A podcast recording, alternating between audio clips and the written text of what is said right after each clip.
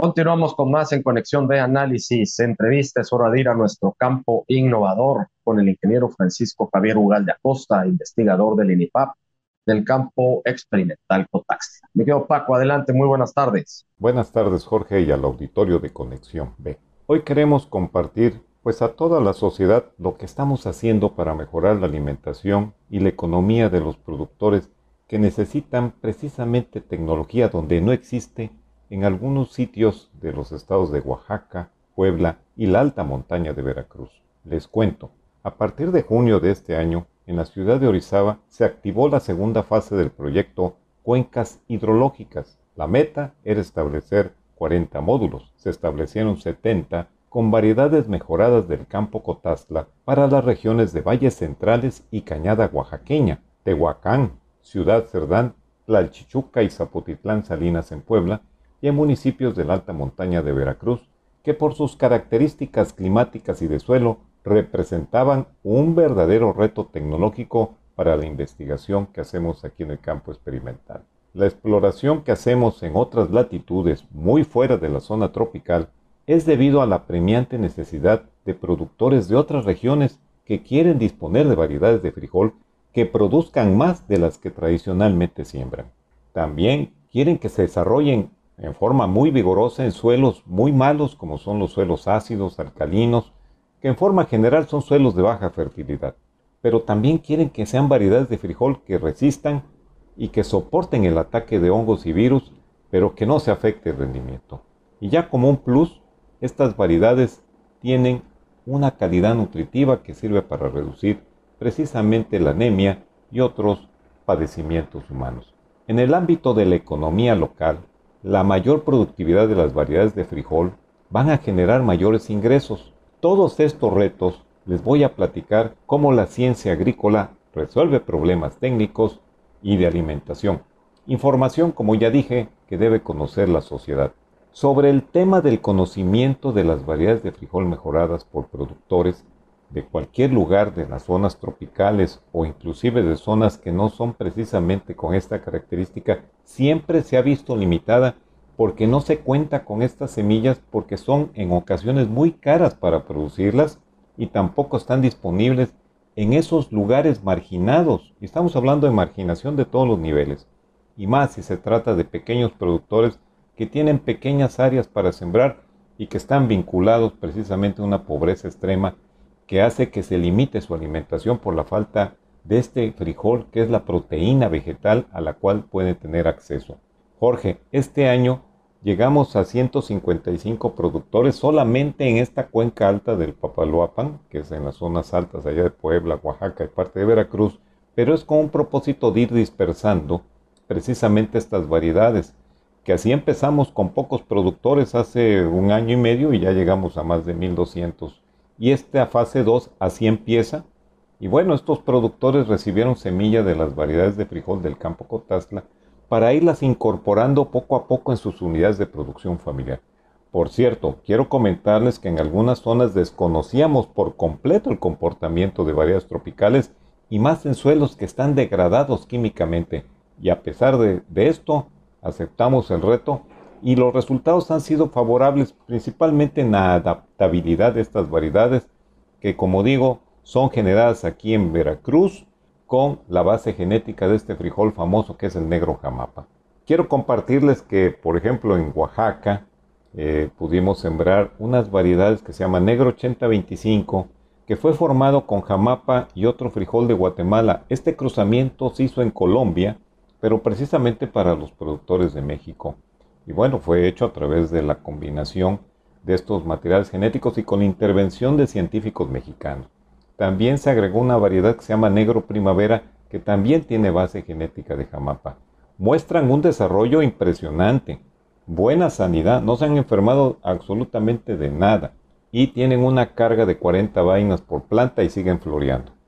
Esta información nos las proporcionaron recientemente productores y técnicos que vinieron de la zona de valles centrales, de Santa María Peñoles y Cañada Oaxaqueña, donde reconocen que estas variedades de frijol es una forma de cambiar la tecnología nula a una opción más productiva.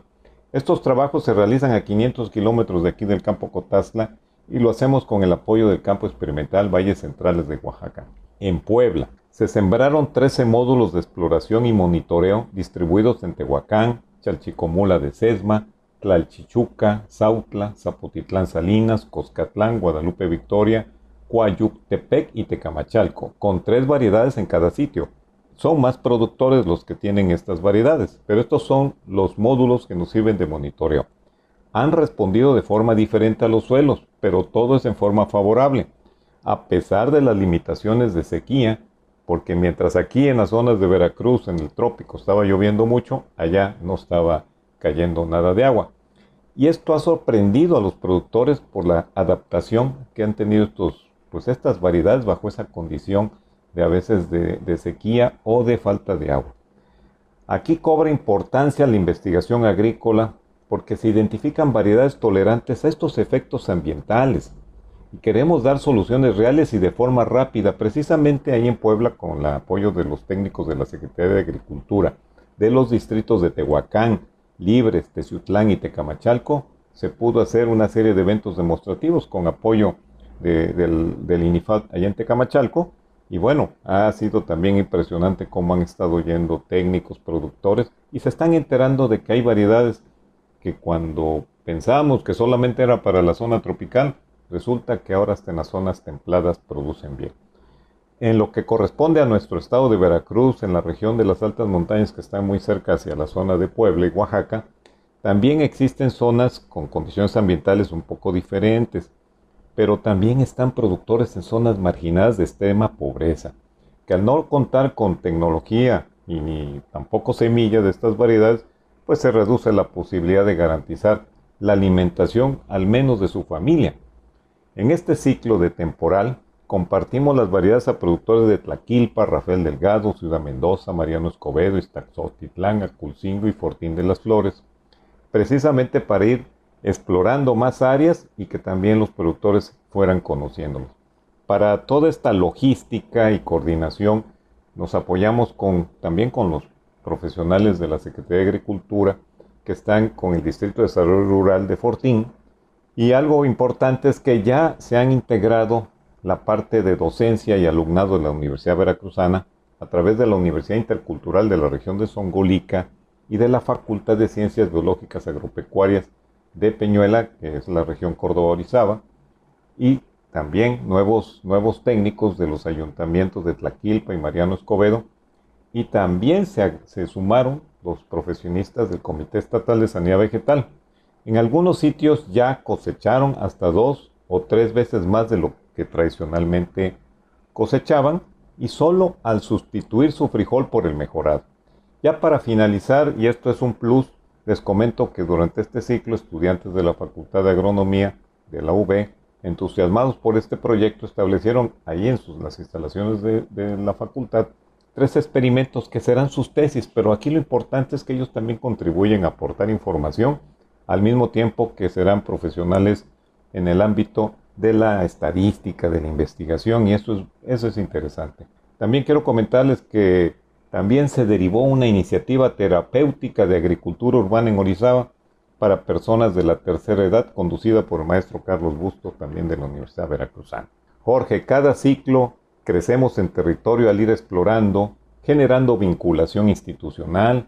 Esto también genera iniciativas que motivan a los participantes para que muchas de estas variedades sean conocidas y utilizadas por muchos productores en lugares lejanos aquí del campo Cotazla. Concluyo, tecnología y colaboración institucional es la ecuación para mejorar la economía y seguridad alimenticia de las familias rurales, muchas de ellas en pobreza.